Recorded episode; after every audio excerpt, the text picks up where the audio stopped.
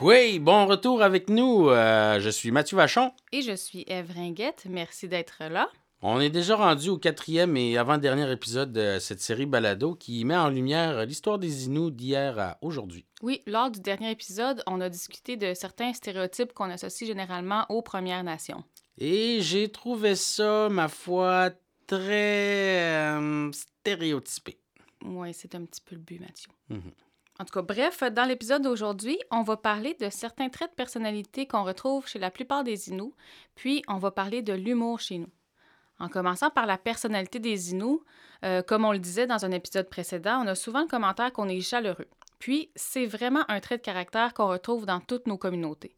On aime accueillir les visiteurs, peu importe d'où ils viennent, puis partager avec eux sur notre culture autour d'une bonne bouffe. Ouais, les repas, c'est des moments très rassembleurs chez nous, puis on en fait toujours plus au cas où il y aurait de la visite. Oui, c'est vrai. Moi, je me rappelle quand je vivais encore chez ma mère, on avait souvent de la visite qui arrivait comme ça par hasard sur l'heure du souper. Ouais, par hasard, hein? Mhm. Puis euh, ça sauve tout le temps d'un resto.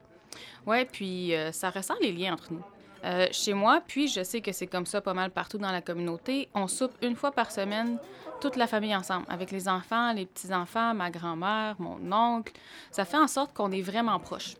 Ouais, la famille, c'est une priorité. euh, Puis euh, tu parles de ta grand-mère, ça aussi, chez les Inuits, c'est quelque chose qu'on va... Ben, pas, pas, pas en voulant dire qu'on traite mieux nos vieux qu'ailleurs, là, mais... sais, euh, on voit souvent on ça dans les maisons. euh, c'est trois générations qui vivent sous un même toit. Ou, euh, même souvent, c'est les petits-enfants euh, qui vivent avec leurs grands-parents. Moi, j'ai connu ça. Puis à Malio, ben, il y a aussi des maisons pour les vieux, mais c'est rare qu'on place nos aînés. C'est drôle. des fois, c'est le vieux qui veut y aller. Tu sais, quand ils ont construit la maison des vieux, ça n'a pas été long que ça s'est rempli, toutes les choses. Parce que les vieux avaient hâte d'avoir la sainte paix. Mais je comprends un peu. Là. Tu sais, quand on est trois générations à vivre dans une même maison, euh, si on peut avoir un petit peu de temps pour soi, moi, j'en profiterais, là, tu sais. Ben ouais, ils ont le doigt. Mais ça, ça enlève pas au fait que c'est important de passer du temps avec nos aînés. C'est eux qui ont encore les connaissances sur notre culture puis sur notre langue, puis vu qu'on recommence à se les réapproprier, ben il y a urgence de discuter avec eux pour récolter le plus de savoir de leur part. De plus en plus, on recommence aussi à pratiquer nos rites traditionnels, comme le Meteshan par exemple. En français, on dit la tente à suer.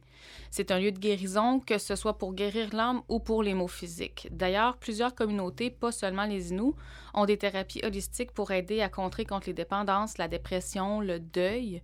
Euh, puis, euh, il y a beaucoup de gens, en fait, qui guérissent mieux parce que c'est axé sur la culture. On est vraiment très spirituel. On a nos propres croyances qui reposent sur les liens avec la nature. Tu sais, toute chose, toute personne a sa place. C'est une raison de plus pour parler avec nos aînés. Nos croyances chez les Inuits se transmettent de génération en génération, par la transmission orale, puis euh, surtout par les légendes. Ben, les légendes, ils étaient racontées pour euh, que les enfants puissent apprendre, puis euh, qu'ils puissent connaître le mode de, vie de leurs parents. Il y a des légendes partout chez les Autochtones, mais c'est souvent les, le même genre de légende, mais avec euh, certaines variantes. Oui.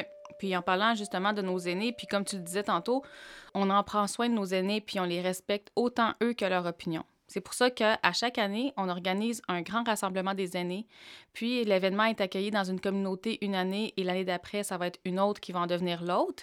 Il peut y avoir entre 200 et 300 aînés de toutes les communautés Inuits, du Québec et du Labrador, mais aussi des Naskapi qui vont euh, venir à cet événement-là. Puis, eux autres, ils vont se rassembler dans des temps de prospecteurs sur un site traditionnel.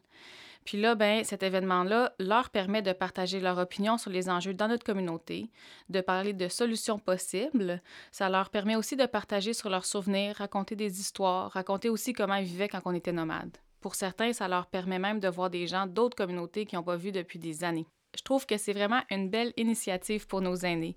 Les traditions sont mises en valeur, surtout dans les repas. On sert de l'outarde, du porc épic, du caribou, puis d'autres mets traditionnels. Puis ce qui est le fun, c'est que toute la communauté va collaborer à l'organisation du rassemblement, que ce soit pour monter les tentes, faire de la nourriture ou juste pour aider en général. Ouais, on le dit souvent, hein, l'esprit communautaire, c'est une grande valeur chez nous.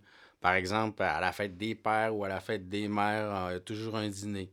On sert du saumon, des fruits de mer. euh, Il y a aussi pas mal d'activités familiales aussi, des, concours, des jeux.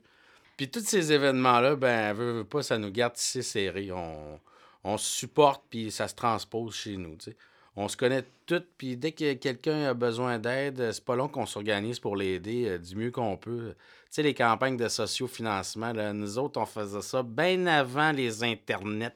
Oui, puis moi, je l'ai vécu justement il y a plusieurs années. Mon fils était encore un bébé et il avait été envoyé d'urgence à l'hôpital à Québec.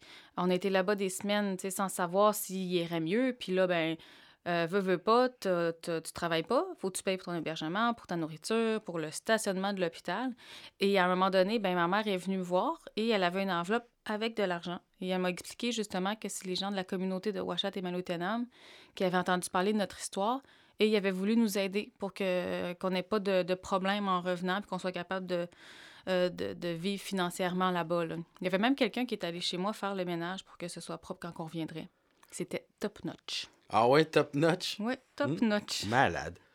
Ben, ça m'étonne pas, hein, parce que, tu sais, c'est dans la nature de s'entraider. Même si on se connaît pas personnellement, euh, on donne, puis euh, sans compter. Puis la relation qu'on a avec l'argent, ben, est particulière aussi, tu sais, on se le cachera pas. On, on aime ça avoir de l'argent comme tout le monde, mais euh, étant des gens qui sont pas euh, trop, trop égoïstes, ben, on, ben, je dirais pas égoïste, mais qui aiment ça partager, ben, on va souvent l'utiliser pour aider les autres si c'est le cas, ou ben ça va nous faire plaisir d'en faire profiter les gens qu'on aime. On vit beaucoup euh, avec l'importance du moment présent. C'est ça. C'est une bonne façon de le décrire, l'importance du moment présent. Je pense que c'est ça qui fait en sorte qu'on est des personnes relaxes, nous, les Inuits. Puis peut-être euh, peut-être que c'est ça qui expliquerait un peu que certains d'entre nous ont ce qu'on appelle l'Indian Time. Ben ouais, ça fait du sens. Hein? On, on vient de trouver la source de l'Indian Time. Ben c'est ça, voilà. C'est ça le remède au stress. Ben ouais. Bon, OK. Là, si on veut pas manquer de temps, on devrait peut-être commencer à parler de l'humour chez les Inuits. Ben ouais, je te le dis, moi, euh, les meilleurs humoristes que je connais, là, c'est les Inuits. Bon, ok, on les voit peut-être pas euh, dans les galas à TV, mais je te le dis, il y en a qui mériteraient d'être connus. En tout cas, euh, c'est les meilleurs raconteurs, euh, ça c'est sûr. Ah ouais? Conte-moi donc une histoire, voir. Ben, ben, pas moi, là, mais j'en connais plein. Ben moi aussi, j'en connais plein. Puis c'est vrai qu'on a des bons conteurs. Des fois, l'histoire peut être bien plate, mais la façon dont la personne va la raconter, ça va nous faire rire en en pleurer. Mon oncle est comme ça. C'est comme un Jean-Marc parent Inou. On est des bons conteurs, mais on est aussi très taquins. Puis pour ça, ben, on n'est pas gênés. Puis ça, ben, ça veut pas dire que c'est des petites blagues cute, là. Des fois, c'est dindant, puis il faut pas avoir peur du ridicule, parce que on se moque pas mal chacun les uns des autres aussitôt que l'occasion se présente. Ouais, comme on dit, une n'attend pas l'autre. On se fait appeler le peuple rieur, puis euh, ben, c'est pas pour rien, je vais vous dire, parce que des fous rires, on en a vraiment souvent. Tu sais, des fois, il y a des gens qui se disent Ah, fait longtemps que j'ai pas ri de même. Ben, chez nous, on se dit pas ça parce qu'on aime trop rire. Le rire, ben, ça fait partie de, de la vie des Inuits, tu sais. En, en plus de, de- d'avoir du fun, de s'amuser, de se divertir, ben, ça aide aussi pas mal euh, à, à supporter euh, les, les périodes difficiles, là, tu sais, à travers le rire. Oui, parce qu'on utilise beaucoup l'humour pour oublier les événements tristes pendant un instant, puis ça, ça nous permet de les alléger. Ouais, c'est très thérapeutique, comme on dit. C'est aussi dans le rire que les Autochtones, ben, ils créent des relations entre eux. On se rejoint pas mal dans, l'humour. On a une autre façon de voir les choses, puis dans le rire, on tourne souvent ça en dérision. Puis euh, je te dirais que si c'était peu si, j'avais à le décrire, c'était un peu de cette façon-là que je le décrirais. Mais ce qui me fait rire aussi chez les Inuits, c'est que parce que chaque accent est différent, d'une communauté à l'autre, ben la manière de rire l'est aussi.